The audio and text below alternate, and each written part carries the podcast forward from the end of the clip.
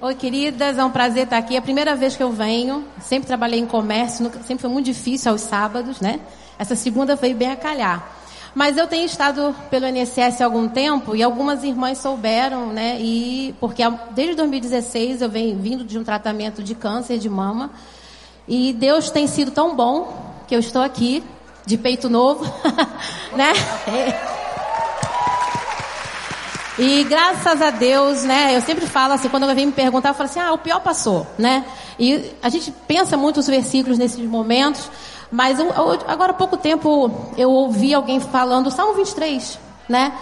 E eu lembrei de tudo que eu passei, que é aquela fra... aquele versículo que fala: E ainda que eu ande pelo vale da sombra da morte, não temerei. E foi isso que, desde lá, o dia que eu peguei o diagnóstico, em outubro de 2016, e por tudo, quimioterapia, eu falei que foi o pacote completo, né? Radioterapia, perda de cabelo, eu, inchaço, né? Que eu, tô, eu tô com um remédio ainda 10 anos, aquele remédio que você toma, o tamoxifeno. Não são cinco mais no meu caso. Mas Deus tem cuidado. Fiz a, a mastectomia total, a reconstrução. E graças a Deus ele tem cuidado de mim. Então nada mais justo. Quando eu vi o tema, eu falei: "Ai, Senhor, isso é para mim". Porque a gente dizem, né, que a gente só pode falar que está curada do câncer quando tem um ciclo fechado, no meu caso, 10 anos, que meu médico fala assim: "OK, você está curada". Mas eu creio, meu Deus, que eu estou curada em nome de Jesus. O câncer já não está comigo há muito tempo e Deus tem cuidado de mim a cada dia. E hoje eu posso estar aqui com vocês louvando, agradecendo a Ele por tudo que Ele fez na minha vida, com a minha família. E hoje dividir com a Raquel aqui é um, uma grande alegria. E dividir com vocês aqui. Tá Amém. bom? Amém, queridas. Amém. Cuida... Curadas para curar. Amém. Amém. Curadas para cuidar. No Evangelho de Marcos, lemos sobre a experiência de uma mulher que sofria de uma hemorragia por 12 anos e havia gasto tudo que tinha com médicos, sem sucesso. Quando ouviu falar de Jesus, chegou por trás dele, no meio da multidão, tocou em seu manto e sentiu em seu corpo que estava livre do seu sofrimento. E mais, o texto diz que Jesus sentiu o toque especial daquela mulher, procurou por ela e a abençoou. Fé e ousadia. Naquele tempo, toda mulher, durante o seu fluxo menstrual, era considerada impura e deveria manter-se afastada do convívio social. Por isso, é ela, ela que se aproximou de Jesus por trás, quietinha, para não ser vista. Estava tão cansada de sofrer e sua fé lhe dizia que bastaria apenas um toque no Mestre penso que a confiança que Jesus deseja que a gente tenha nele é essa, demonstrada através de uma fé e de um toque, desejando transformação. Muitas pessoas tocavam Jesus, mas não eram curadas nesses toques. Nos dias atuais, também muitos, muitos sabem acerca de Cristo, porém poucos se deixam ser transformados por Ele. Porque essa transformação não acontece apenas através do contato com a sua igreja ou com a sua história. Não podemos apenas saber apenas sobre Jesus e a sua vida. Precisamos viver a vida que Jesus nos proporciona, seguir seus, pra, seus passos, cuidar como Ele cuidou, ter a boa vontade que Ele teve. Precisamos desenvolver uma fé que nos leve à cura de nossos fluxos, não de sangue, mas fluxos que, paralise, que nos paralisam diariamente diante das dificuldades da vida. Fluxos de apatia, de mau humor. Nossa fé parece que dura só um tempo, enquanto as coisas estão bem. Mas quando tudo fica ruim, parece que Deus não é mais aquele Deus maravilhoso. Aí queremos nos isolar, não ver ninguém, porque a gente está sofrendo e a gente acha e pensa que não merece sofrer. Jesus quer estancar os fluxos da nossa religiosidade fria, de nossas enfermidades relacionadas com a indiferença, com o descaso, com a maldade, com o egoísmo, que fazem tanto mal às pessoas ao nosso redor. Ele quer que a gente assuma o jeito dele de ser e de agir, porque quando isso acontece, nós nos tornamos como ele. Aí, de nós também sai virtude. na direção de outras pessoas. E da mesma forma também bastará um toque, um gesto, um sorriso nosso, um abraço, um olhar que cura o outro. É inegável o amor, pois ele tem poder curador. Mães e pais sabem do que eu estou falando. Quantos beijos num dodói, num machucado de um filho, foram mais do que suficientes para fazê-lo voltar a brincar e esquecer da dor da queda? Quantas febres altas abandonaram os corpinhos deles através de um banho frio e um abraço maternal ou paternal? Quantos medos foram vencidos por nossos pequeninos apenas por estarem segurando as, segurando as nossas mãos? Por isso, a gente precisa aprender que quem toca Jesus de forma especial nunca passa desapercebido, porque Jesus sempre procura saber quem me tocou. Ele volta o olhar para quem sofre, derrama esperança na vida de quem perdeu a esperança, paz no coração atribulado, alegria no coração abatido, por causa apenas de um toque um toque para lá de especial, o toque transformador do amor. Que essa noite você seja realmente tocada por Jesus, de uma forma especial, com amor. Ele vai perguntar quem me tocou, vai virar para você e vai dizer para você que você está livre de todos os seus pecados e da sua enfermidade. Que Deus te abençoe, que hoje seja um dia de vitória na sua vida, mulher que a partir de hoje você possa entender: nossa, o Senhor me tocou, o Senhor está fazendo grandes coisas na minha vida, porque eu tenho fé. E eu também quero fazer isso na vida de outras pessoas. Curadas para cuidar. Vamos ser curadas sim, mas não é para ficar à toa, não. É para cuidar do outro. Amém? Queria convidar a Raquel novamente, a Lidice. Nós vamos cantar um cântico. Queria que de todo o seu coração você cantasse essa música, tocando nas vestes de Jesus, entendendo que Ele hoje está aqui. Faça isso, faça desse momento um ato de fé. Entregue sua vida, entregue seus dons, entregue seus talentos. Traga também aqui à frente aquilo que te mantém. Essa é uma oportunidade também para você estar ofertando na casa do Senhor. Vem cá, Raquel. Nós vamos orar, consagrar a sua vida, esse momento a, ao Senhor, pedir que você seja usado como instrumento e tenho certeza que hoje já existe cura neste lugar, em nome de Jesus.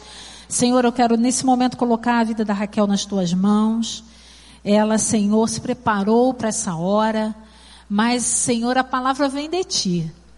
Nós estamos aqui atentas e estaremos atentas a ouvir o Teu Espírito Santo através dela, Pai. Fala, Senhor, usa. Cura, Senhor, as nossas almas nessa noite. Liberta, Pai, aquela que precisa ser liberta. Cura, Senhor, todas as feridas. Transforma, Senhor, através do amor. Nós te pedimos em nome de Jesus. Amém. Boa noite! Ah, estou me sentindo em casa com vocês aqui, viu? É um privilégio muito grande poder compartilhar com vocês sobre aquilo que Deus tem trabalhado em mim. Eu acredito que quando a gente fala daquilo que a gente está experimentando em Deus, acontecem coisas ainda maiores. Mas antes de pedir para você abrir a sua Bíblia, eu queria compartilhar algo que veio ao meu coração quando a Kátia estava orando aqui, uh, que não tem a ver com o texto que o Espírito Santo colocou no meu coração. Mas eu me lembrei daquela passagem que diz que aquela mulher enxugava os pés de Jesus com os seus cabelos. O Espírito Santo trouxe à minha memória esse episódio e ele me disse assim: que algumas buscam curas que já receberam porque no texto diz: a sua fé te salvou. Às vezes a gente busca tanto a cura, mas a maior cura nós já experimentamos, nós já experimentamos que foi o livramento da morte eterna. Apesar do nosso corpo físico às vezes se corromper, ser atingido pelas mazelas desse mundo, o que é verdade, nós oramos para que os nossos corpos sejam curados. Eu quero te dizer que a maior cura que você poderia receber, você já recebeu. O nome dessa cura é Jesus Cristo. Então, por mais que você esteja sofrendo qualquer dor hoje, seja uma dor emocional, seja algo físico, nós vamos sim orar para que você seja curada por isso, mas não perca aquilo que você tem de mais precioso. Não deixe Satanás mentir para você dizendo que você ainda não alcançou, porque você já alcançou sua cura. Graças a Deus. Louvado seja o nome do Senhor por essa palavra maravilhosa dele. Mas na verdade eu queria compartilhar com você algo que está lá no livro de Ruth. Com certeza você já deve escutar, já deve ter escutado muitas ministrações a respeito da vida dessas mulheres, principalmente dessas mulheres, Ruth e Noemi. Mas enquanto eu orava e pedia para que Deus me trouxesse uma palavra dele, é, essas vidas vinham à minha memória e o meu coração palpitava. E quando eu voltei os meus olhos para essa história, que eu confesso que eu não li há algum tempo, a história de Ruth, a história de Noemi, foi quando o Espírito Santo me confirmou e falou: é sobre isso que você vai compartilhar com as minhas filhas naquela noite. Então eu queria que você abrisse a sua Bíblia ou ligasse a sua Bíblia aí no primeiro capítulo do livro de Ruth. Não sei se algumas irmãs aqui me, talvez nem todas me conheçam. Então eu vou rapidamente me apresentar para que assim a gente possa ficar mais à vontade uma com a outra. Eu sou Raquel, Sou mãe do João Pedro, um menininho que vive correndo aí pela tenda. Ele ama ficar aqui embaixo na tenda, correr entre as pernas das pessoas. Ele tem dois anos e quatro meses. Um presente de Deus na minha vida. Sou esposa do pastor Guilherme, aquele que anda com umas calças rasgadas por aí, meio careca de um lado, uns moicanos, uns topetes assim diferentes, boné. Sou também Uh, enfermeira, essa é a minha atividade profissional. Eu não trabalho na assistência, não trabalho em hospital, não trabalho em clínica, eu trabalho numa empresa hoje. Mas só para você me conhecer um pouquinho mais, sou também é, fruto desse dessa comunidade maravilhosa, Igreja do Recreio. Nasci aqui, minha mãe chegou aqui, estava grávida de mim, literalmente. Então eu nasci, só não nasci no só não nasci aqui porque nasci no hospital, mas quase que nasci aqui, literalmente. E eu tive o privilégio de, de aprender sobre Jesus aqui, tive o privilégio de conhecer a Jesus daqui, de ser, ser, ser enviada é, para o ministério aqui, ser é, é, discipulada aqui, enfim, batizada.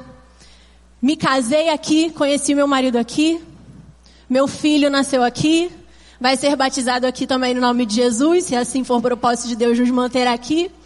Então eu tenho um amor muito grande por aquilo que Deus tem feito nessa comunidade. E é claro, é muito claro que a mão dele está sobre as nossas vidas. Glória a Deus por isso.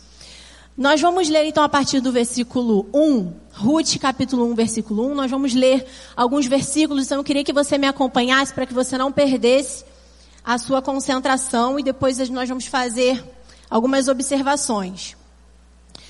Nos dias em que os juízes governavam Israel, houve grande fome na terra. Por isso, um homem deixou, seu lar em Belém de Judá e foi morar na terra de Moabe, levando consigo esposa e dois filhos. O homem se chamava Elimeleque e a esposa Noemi. Os filhos se chamavam Malom e Quilion. Eram efrateus de Belém de Judá. Quando chegaram a Moabe, estabeleceram-se ali. Elimeleque morreu e Noemi ficou com os dois filhos. Eles se casaram com mulheres moabitas que se chamavam Ruth e Orfa. Cerca de dez anos depois, Malom e Quilion também morreram. Noemi ficou sozinha, sem os dois filhos e sem o marido. Noemi soube em Moabe que o Senhor havia abençoado seu povo, dando-lhe boas colheitas. Então Noemi e suas noras se prepararam para deixar Moabe. Ela partiu com suas noras no lugar onde havia morado e seguiram para a terra de Judá. A certa altura, porém, Noemi disse às noras: Voltem para a casa de suas mães, que o Senhor as recompense pelo amor que demonstraram por seus maridos e por mim. Que o Senhor as abençoe com a segurança de um novo casamento.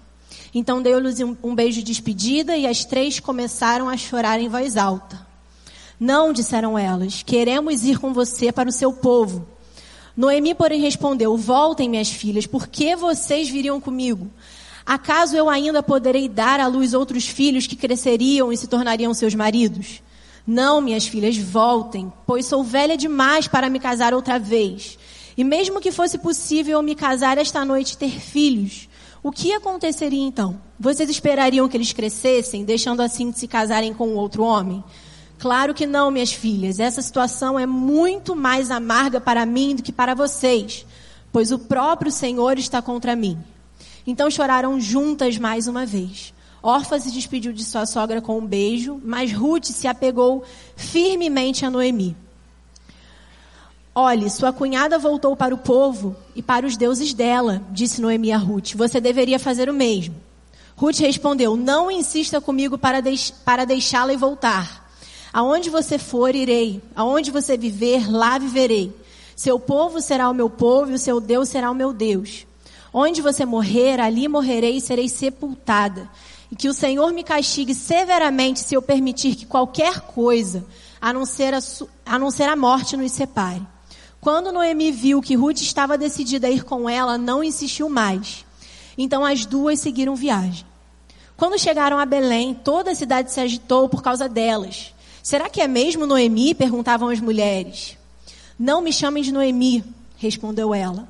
Chamem-me de Mara, pois o Todo-Poderoso tornou minha vida muito amarga. Cheia eu parti, mas o Senhor me trouxe de volta vazia. Por que me chamar de Noemi, se o Senhor me fez sofrer e se o Todo-Poderoso trouxe calamidade sobre mim? Assim Noemi voltou de Moabe, acompanhada de sua nora Ruth, a jovem moabita. Elas chegaram a Belém quando começava a colheita da cevada. Enquanto eu meditava nessas palavras escritas aqui há tanto tempo atrás, me chamou muito a atenção, primeiramente, e eu comecei a imaginar quem era Noemi. O texto não fala muito a respeito da vida de Noemi. Não fala muito a respeito de quem Noemi era, da personalidade de Noemi, do jeito de ser de Noemi. Fala muito a respeito de Ruth, mas fala pouco a respeito de quem Noemi era. No entanto, o texto ele nos dá uma dica, digamos assim, a respeito de Noemi, que é a forma pela qual Ruth e Orfa, suas noras, se relacionavam com ela. Com certeza, Noemi era uma mulher extremamente amorosa e cuidadosa. Porque se não fosse assim, com certeza as suas noras não teriam perdido tempo. Não teriam chorado amargamente ao pensar em se despedir e se separarem delas. Noemi, com certeza, era uma mulher transformada. Essa foi a primeira verdade que o Espírito Santo trouxe ao meu coração a respeito de Noemi. Ruth e Orfa não queriam abandoná-la por quem ela era. E eu queria começar te perguntando: quem você tem sido para que as pessoas sintam o desejo de serem cuidadas por você? Quem você tem sido? Será que você tem sido alguém que tem despertado em outras mulheres, naquelas que estão ao seu redor, o interesse de se aproximar, de se aconchegar e de serem acolhidas por você? Ou será que você, por conta de algumas ideias já pré-formadas a respeito de como as coisas devem ser, ou até alguns preconceitos, será que você tem, ao invés de ser uma acolhedora, tem sido uma seletora, tem selecionado aquelas que podem se aproximar, aquelas em que você vai ministrar, aquelas em que você vai cuidar e exercer aquilo que Jesus nos chamou para exercer. No entanto, o texto é muito claro quando ele fala a respeito de quem era Noemi. Noemi com certeza era uma mulher acolhedora, uma mulher cuidadora. Porque existia um costume naquela época em que, caso uma mulher se tornasse viúva, principalmente muito jovem, ela poderia voltar para sua família, se casar novamente com um parente, ter filhos e os seus filhos carregariam o nome do primeiro esposo que faleceu. Esse era o costume da época. Então aquelas mulheres, elas poderiam começar de novo, elas eram muito jovens. Elas poderiam começar de novo. No entanto, algo dentro delas as fez querer permanecer ao lado daquela mulher, ao lado de Noemi. Havia algo em Noemi que atraía essas mulheres.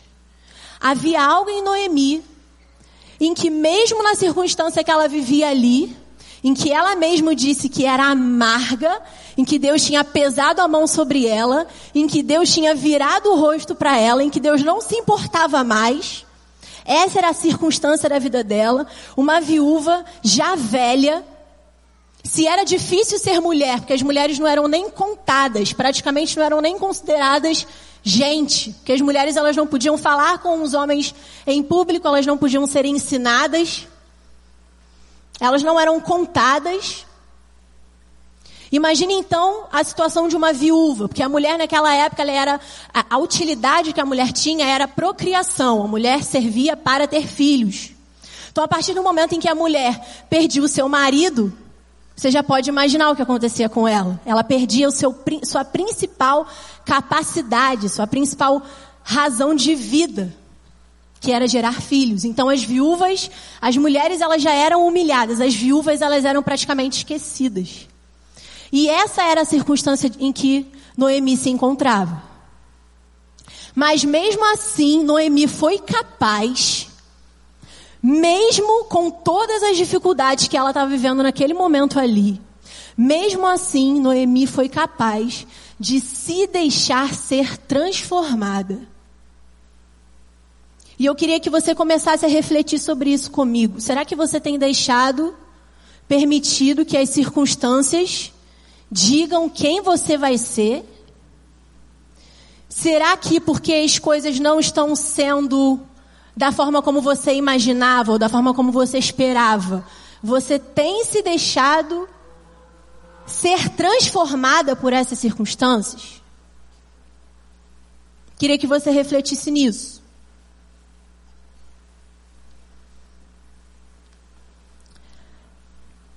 Além disso, temos a vida de Noemi, mas eu queria te convidar agora a olhar para a vida de Ruth. A primeira, é, é, é, acho que a primeira atitude que mais nos marca em relação à vida dessa mulher, em relação a Ruth, é que ela decidiu permanecer, mesmo tendo do seu lado alguém que se dizia amarga. Porque Noemi, ela não se denominou amarga porque alguém falou isso a respeito dela. Ela disse: Eu sou profundamente, me encontro profundamente amarga. Não sei se você já, esperou, já experimentou alguma coisa amarga, mas é insuportável. O que nós queremos imediatamente é nos livrar daquele sabor. A gente quer se livrar daquilo. A gente não vê a hora do doce, né? A gente não vê a hora daquilo que nos dá prazer que traz prazer ao nosso paladar. No entanto, a própria Noemi estava dizendo naquele momento: Eu sou amarga. Era como se ela estivesse dizendo: Eu estou difícil de engolir, nem eu me aguento. Mas Ruth decidiu permanecer. Às vezes, Deus ele vai desafiar você a cuidar de alguém amargo, que se encontra amargo. Só que às vezes a gente olha para as circunstâncias e, e, e, e autoriza e, permite com que as circunstâncias decidam se a gente vai cuidar ou não, se a gente vai amar ou não, se a gente vai acolher ou não. Mas quem decide não são as circunstâncias. Quem autoriza é Jesus. E Ruth, ela teve essa atitude, ela decidiu permanecer quando a outra era amarga. Olha como isso é incrível. Então você precisa manter os seus olhos quando você se disponibilizar e falar assim: Jesus me usa. Quando você fizer essa oração, você começa a ficar com seus olhos bem abertos. Porque Deus ele vai começar a permitir você viver situações para que você seja usado por Ele, usada por Ele. Então, quando você disser para Jesus, Jesus me usa, Espírito Santo, eis-me aqui, você precisa, no mesmo momento, abrir os seus olhos e enxergar quem você já tem. Não é o que, é quem. Porque é sobre pessoas. A restauração do mundo é sobre pessoas, não é sobre coisas. Mas a gente precisa manter os nossos olhos fitos, manter os nossos olhos não nas circunstâncias, mas na decisão de cuidar. Entende? Entende como é diferente? Eu mantenho os meus olhos na decisão de cuidar. E aí na sua Bíblia, no capítulo 1, no versículo 14, diz que Ruth se apegou a Noemi. Olha como isso é profundo. Ruth se apegou. Ela poderia ter escolhido virar as costas e ela não seria mal falada por isso, muito pelo contrário. Ela seria extremamente respeitada. Mas o texto diz, versículo 14, Ruth se apegou a Noemi. Se você continuar lendo, dando continuidade aos demais capítulos, e são poucos, são apenas quatro capítulos. Se você lê isso em poucos minutos, se você der continuidade a essa leitura, você vai entender o que aconteceu com Ruth e Noemi quando elas chegaram em Belém, quando elas voltaram para sua terra natal. E lá diz que Ruth começou a procurar formas de garantir o sustento das duas, ou seja, Ruth, ela não só cuidava é, é, é, de Noemi estando com ela, ela também se interessou em conceder a ela aquilo que ela precisava em todos os níveis. Olha como isso é interessante. Às vezes a gente quer ganhar alguém, uma amiga nossa do trabalho, enfim, uma irmã, uma mãe. Às vezes a gente quer ganhar alguém, mas a gente não tem interesse na vida daquela pessoa por completo. A única coisa que a gente quer é que ela aceite a Jesus. Só que o nosso cuidado ele não pode ser condicional. Ele precisa ser incondicional. E se essa mulher que você cuida nunca decidir por Jesus, você vai abandonar ela? Você precisa se fazer essa pergunta. Porque isso vai definir o quanto de o quanto do que significa cuidado você já entendeu. Porque cuidado significa você se responsabilizar pelo outro. Isso é cuidado. Estudei cinco anos numa universidade para entender o que é cuidado. Cuidado é você se responsabilizar pelas necessidades que o outro tem. Eu vivi uma experiência enquanto eu estava ainda na faculdade que me marcou muito. E eu acho que ali foi quando a chave virou na minha mentalidade a respeito do que é cuidado.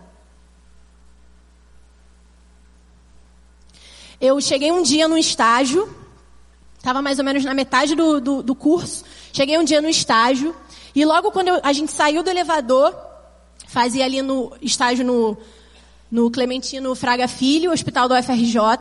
Logo quando a gente saiu do elevador, sentimos um cheiro insuportável de fezes. E o elevador, ele, ele era bem distante do primeiro, do setor onde a gente ficaria. Mas ali nós já sentimos um cheiro insuportável. Nós achamos que era da Baía de Guanabara. De tão forte que era o cheiro. Mas conforme a gente se aproximava ali daquela, é, é, é, daquele lo, local específico onde a gente iria é, é, ter as nossas atividades, aquele cheiro era cada vez mais forte mais forte, insuportável mesmo. Você não conseguia parar de prestar atenção. Era algo que te incomodava, a ponto de você não conseguir pensar em mais nada, só naquele cheiro horrível. E fomos todos ali para para passagem de plantão, eram por volta de sete horas da manhã. E os, a equipe médica, enfim, a equipe de enfermagem falava muito mal de determinado paciente. O fulano de tal, do leito tal, não é cooperativo, tá não sei quantos dias sem se alimentar, tá negando a dieta, não deixa a gente trocar a fralda dele, porque ele era acamado, totalmente dependente de, de cuidados, não permite com, com que a gente troque a fralda, dê banho, grita com a gente, xinga a gente, a, a equipe inteira falando mal daquele paciente. E aí a, a, é, é, nós éramos, estávamos, éramos um grupo né, de acadêmicas e a professora, na hora de dividir né, os, quem ficaria com cada paciente, me colocou com esse determinado paciente. Eu já fui assim, né? Meu Deus, me ajuda, porque eu vou ficar o período inteiro com essa pessoa. Vou ficar esse dia inteiro com esse paciente. E chegamos lá na enfermaria, era um jovem de 30 e poucos anos, soro positivo, já no estágio terminal da doença, porque não tinha aderido ao tratamento, não tinha recebido os cuidados que precisava, não tinha sido incentivado a ser cuidado, não tinha se permitido ser cuidado. Muito jovem, já acamado. E quando, quando eu cheguei, ele estava muito ranzinza, com a cara muito fechada. E eu cheguei, me apresentei, comecei a fazer algumas coisas muito básicas para tentar, de certa forma, uma proximidade com ele, para que ele me permitisse, né, cuidar dele. E ele negava tudo, não queria de jeito nenhum. E as horas foram passando e eu ali do lado dele, pensando, eu não vou conseguir fazer nada por esse paciente aqui, nada. E eu comecei a orar naquele momento. Falei, Deus, me dá uma estratégia. Me dá uma forma. Me ajuda a cuidar dele.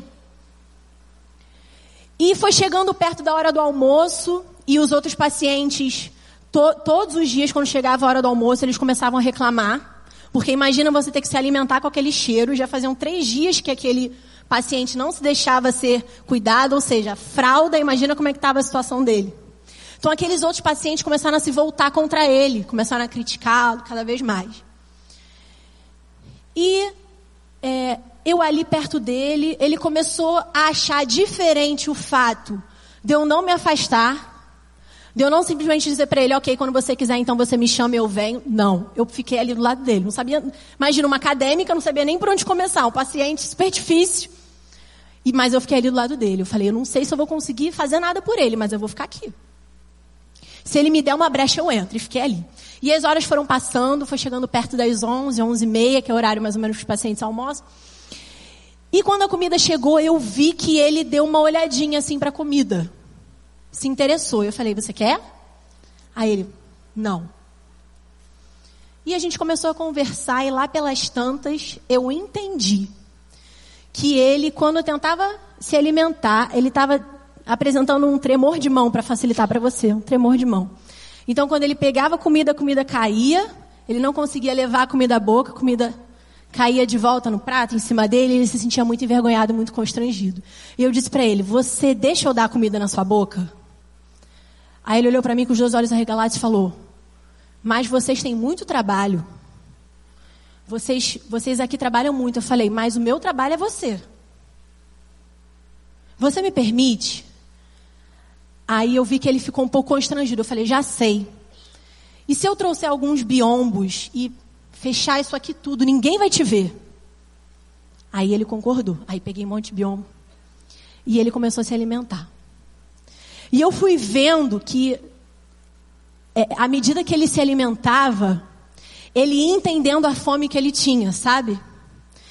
E ele ia com cada vez mais vontade, mais desejo. Cada colherada que eu dava, ele ia com mais desejo, até que chegou um momento que ele falou, eu posso sentar? E ele foi mesmo, mas ele foi tentando um grãozinho. Acho que a gente ficou mais de uma hora ali, para ele terminar de comer. Mas quando ele terminou de comer, eu disse, você me deixa agora dar um banho no senhor? Aí ele arregalou os olhos de novo e falou, eu estou muito sujo. Já faz três dias que eu não deixo ninguém nem trocar minha fralda. Aí eu falei, mas eu quero dar um banho no Senhor. Eu quero que o Senhor se sinta mais confortável, melhor. E ele permitiu. E foram cinco para conseguir dar banho nele. Eu sei que no final do plantão, nós entregamos um paciente completamente diferente de como ele estava no início. Cooperativo, interagindo com os outros e dizendo quais eram as necessidades que ele tinha. Olha, eu não consigo comer porque as minhas mãos. Outra pessoa. E ali eu aprendi o que é cuidado. Graças a Deus, Deus me deu a oportunidade de passar por todos os estágios do cuidado em poucas horas. E eu pude colher ali mesmo o que eu tinha plantado. Mas nem sempre é assim. Às vezes Deus ele vai colocar algumas pessoas no nosso caminho, na nossa célula, do nosso lado no banco da igreja, do nosso lado no banco do ônibus, do metrô, do nosso lado no trabalho. Que às vezes você vai olhar e você vai falar: Eu não tenho nenhuma entrada. Eu não sei por onde eu entro. Você sabe, você tem um desejo profundo profundo de se aproximar, de falar, mas você vai dizer: Eu não sei por onde eu começo.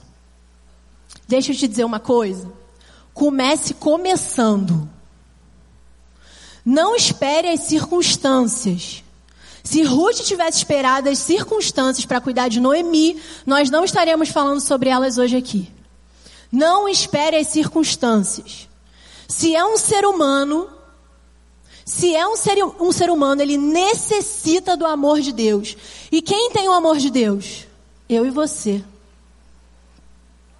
Não espere as circunstâncias. Talvez no primeiro momento você receba uma palavra ríspida, talvez você seja até maltratada. Mas o nosso Senhor também foi. O nosso Senhor também foi. Mas ele não desistiu de mim, não desistiu de você, e por isso nós estamos aqui. Então não se deixe ser levada pelas circunstâncias.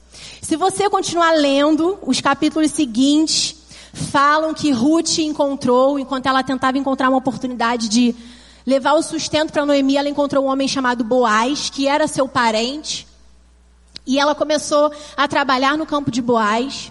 E Boaz começou por conta da reputação de Ruth, pela história dela, por tudo que ela tinha feito pela sogra dela, por Noemi, por conta da reputação, por conta de quem Ruth era, Boaz começou a favorecer aquela mulher. E aí eu queria te dizer uma coisa: quando você cuida de alguém, Deus cuida de você. Ele já cuida sem a gente fazer nada. Porque ele é bom, sempre bom. Ele é bom o tempo todo. Então, sem a gente fazer nada por ele, o que, que ele falou para Jesus? Quando Jesus foi batizado, Jesus não tinha feito nada ainda. Nada, mas ele já falou: é meu filho amado. Ele não esperou Jesus morrer na cruz para dizer é meu filho amado.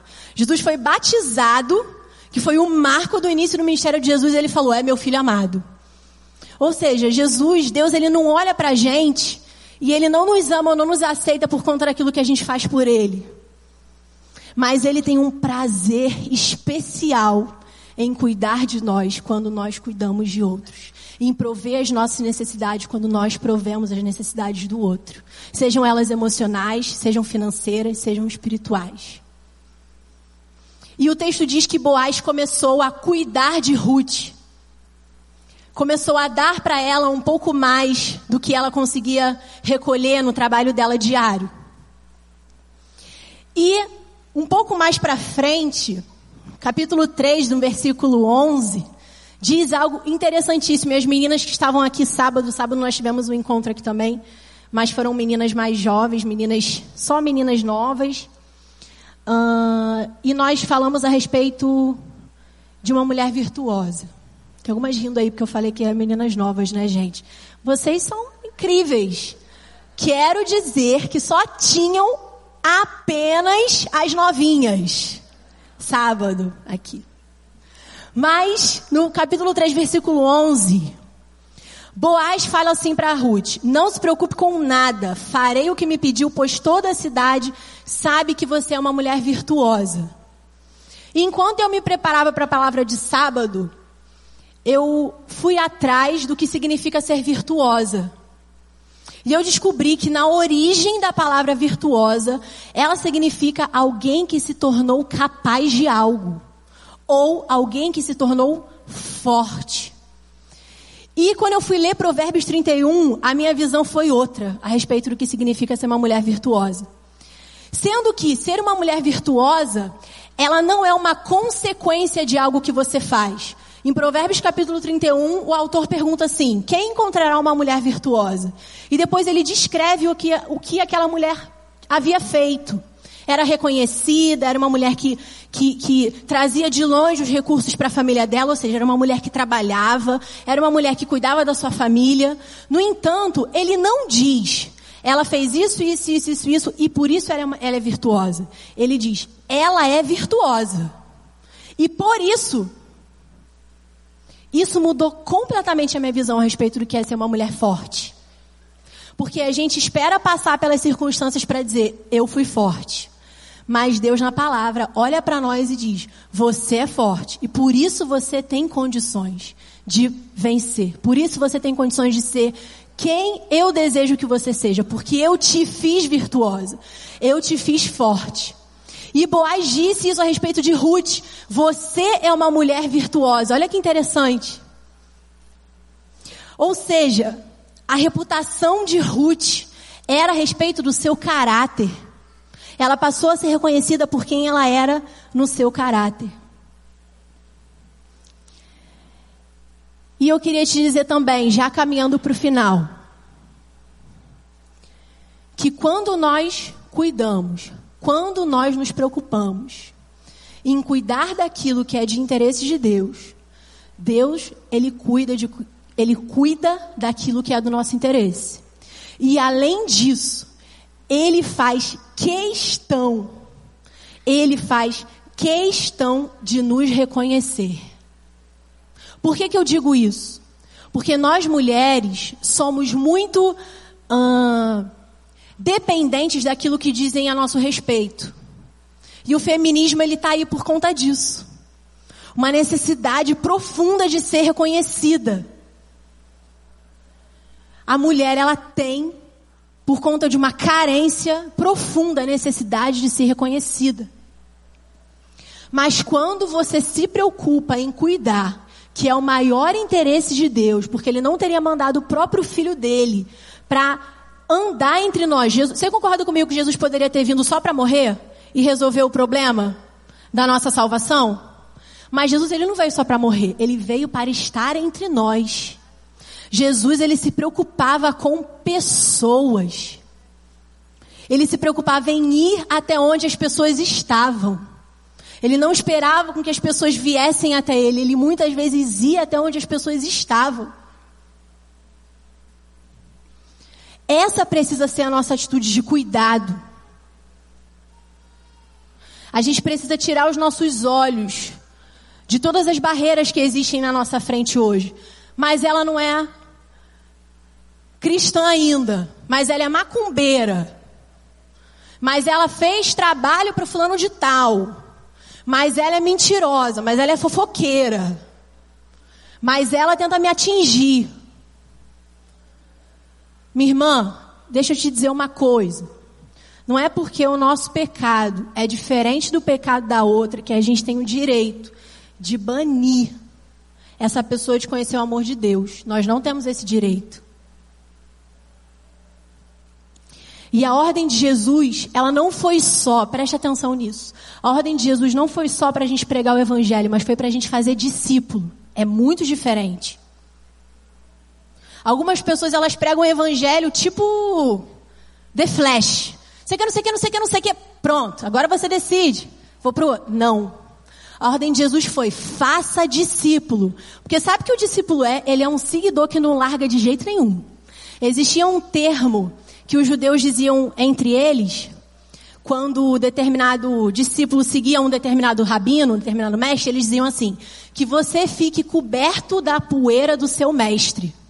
Porque tinha muita terra e por onde o mestre andava, os discípulos vinham atrás. E os discípulos que caminhavam mais perto do mestre ficavam sujos de poeira, da cabeça aos pés. Então existia um, um ditado, vamos dizer assim, que eles diziam entre eles, que você fique coberto da poeira do seu mestre. Ou seja, Jesus nos chamou para a gente fazer discípula. Não é só a gente pregar o evangelho. É a gente acolher. É a gente se interessar. É a gente se responsabilizar. É a gente sentir a dor da outra. É a gente chorar junto. É a gente dizer, eu não sei nem por onde eu começo. É muito difícil, é muito maior do que eu, eu não sei nem por onde eu começo. Mas eu conheço a resposta. Eu não sei de que forma, eu não sei como a gente vai fazer, mas eu estou aqui. E eu creio que Deus honra um coração assim. Eu creio que milagres acontecem porque o que Ruth e Noemi viveram foi um milagre. A forma como Deus supriu aquilo que elas precisavam, a forma como Deus conduziu a história, foi um milagre. Então eu creio que quanto mais a gente se disponibiliza para ser usado, mais Deus cuida daquilo que a gente pensa que está esquecido. E eu não sei se você sabe o fim da história de Ruth e Noemi. Mas no fim da história, Ruth se casa com Boaz, esse parente distante. E ela tem um filho. E olha que incrível. Noemi, que era viúva, perdeu os seus dois únicos filhos. Agora era avó. Só Deus. Como é que uma mulher viúva que perdeu os dois filhos se torna avó? Só Deus. Esse é o nosso Deus. Esse é o Deus que tira alguém do nada e transforma, e transforma, e transforma, e transforma. Mas a gente precisa ter fé, porque a própria palavra diz: seja feita conforme a tua fé. Então, se você tiver fé, minha irmã, Pode ter um muro aqui, um muro ali, um muro aqui, um muro ali, mas pela fé a gente move montanhas. É nisso que eu creio. Pela fé a gente move montanhas. Pela fé, aquelas mulheres que hoje estão desenganadas nos condomínios do Recreio, da Barra da Tijuca, da Freguesia, Jacarepaguá e por onde for, do Rio de Janeiro. Eu creio que essa cidade, que já foi dita como abandonada, eu creio que nós, pela fé, movemos montanhas, uma de cada vez. Eu creio nisso. Noemi foi feita vó. E sabe de quem Noemi foi vó? De Obed. Sabe quem foi Obed? Pai de Jessé. Sabe quem foi Jessé? Pai do rei Davi. Então, algumas coisas, minha, minha irmã, que você está plantando hoje, sua necessidade de cuidar, sua vontade, a sua disponibilidade de cuidar de alguém, talvez você não colha nessa geração. Mas espera, porque as gerações futuras vão colher. Porque o rei Davi, ah, o rei Davi, o rei Davi, sem Ruth, sem Noemi, sem o cuidado, sem a entrega, talvez nem Jesus estaria aqui. Olha como isso é forte. E Ruth, uma mulher moabita, que não era nem pertencente do povo de Israel, de um povo vizinho, um povo que adorava outros deuses. Ela entrou na genealogia de Jesus. Porque Jesus ele não se encaixa nos nossos padrões. Aquela pessoa que a gente olha e fala, não adianta, não tem jeito. Para Jesus tem jeito. E ele não só restaura, como ele traz vida a partir dela e a partir de você. Então, minhas irmãs, eu sei, eu sei que muitas de nós aqui hoje precisamos receber uma cura. E a gente vai orar agora em duas direções. Para você que tem tido essa dor, seja ela qual for. Pode ser a dor do luto, pode ser a dor do diagnóstico, pode ser a dor do pecado que você ainda não conseguiu vencer. Nós vamos orar por você com imposição de mãos. Toda a igreja. E eu creio que a partir da nossa fé, cadeias podem ser quebradas aqui. Nós vamos então orar sim por você, mas nós vamos orar também pelas mulheres que querem ser como Ruth, que não querem olhar para as circunstâncias. Queria que você permitisse que o Espírito Santo trouxesse à tua memória o nome de alguma mulher ou uma família.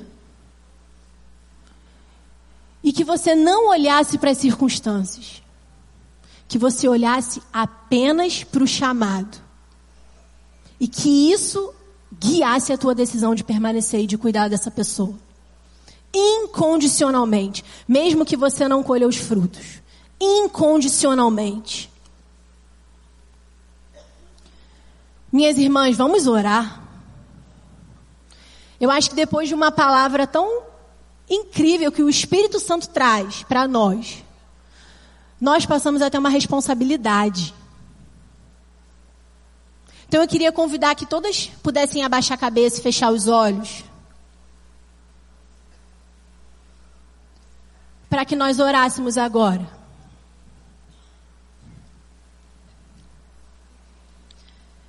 E eu queria fazer um primeiro convite. Para você que veio aqui nessa noite e que todas as vezes que ouve sobre cura, seu coração aperta. Eu queria dar oportunidade hoje a você. Talvez você já tenha feito isso muitas vezes. Mas você precisa, muitas vezes, você precisa. Porque Deus já ouviu na primeira vez que você falou. Você precisa repetir. Você precisa se entregar de novo e de novo e de novo, porque muitas vezes você tem permitido com que essa situação definisse o teu relacionamento com Deus e a tua fé.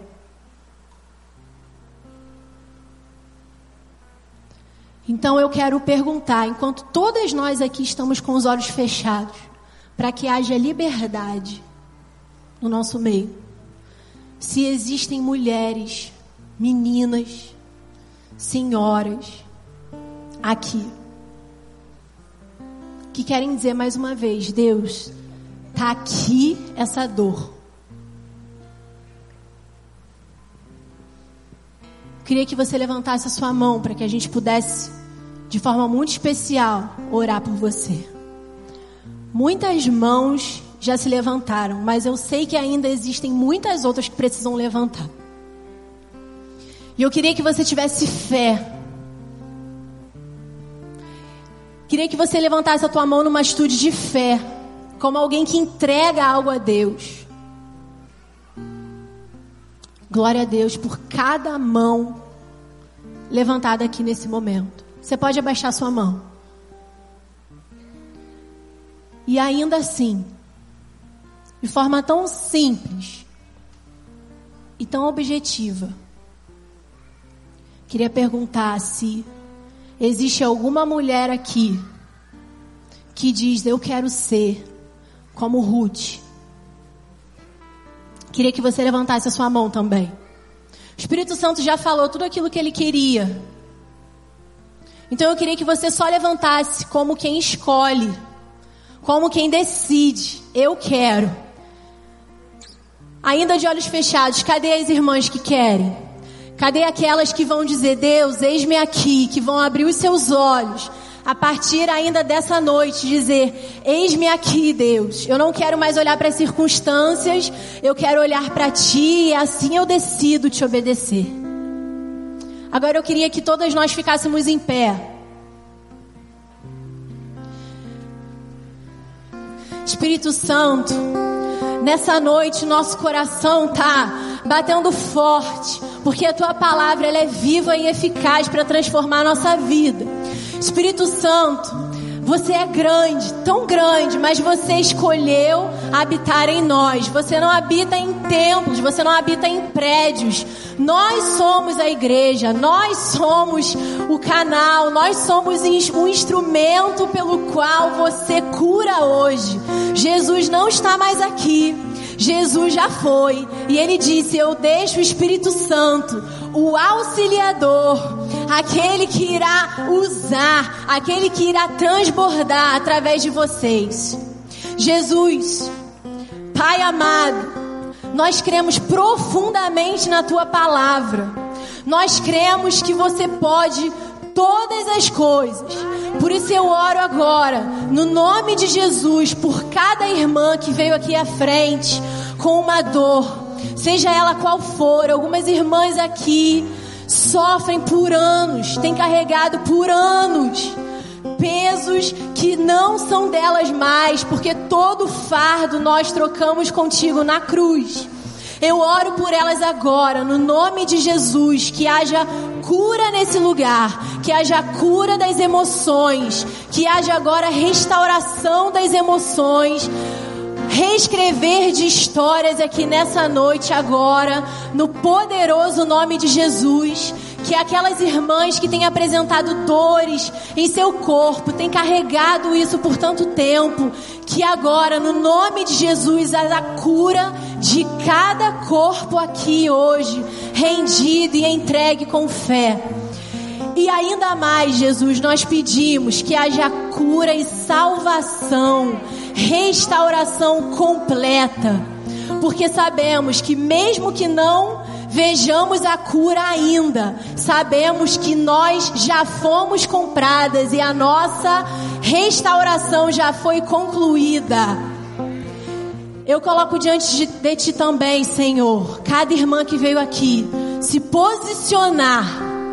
No mundo espiritual, elas estão se posicionando e dizendo para cada potestade que elas não irão mais se deixar levar pelas circunstâncias, por aquilo que o mundo tem dito a elas.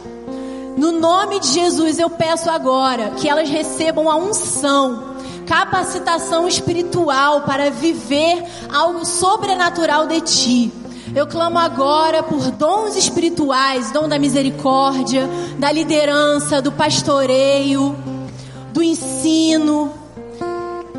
Espírito Santo, você que habita nos nossos corações, você pode, você pode. No nome de Jesus que nós oramos.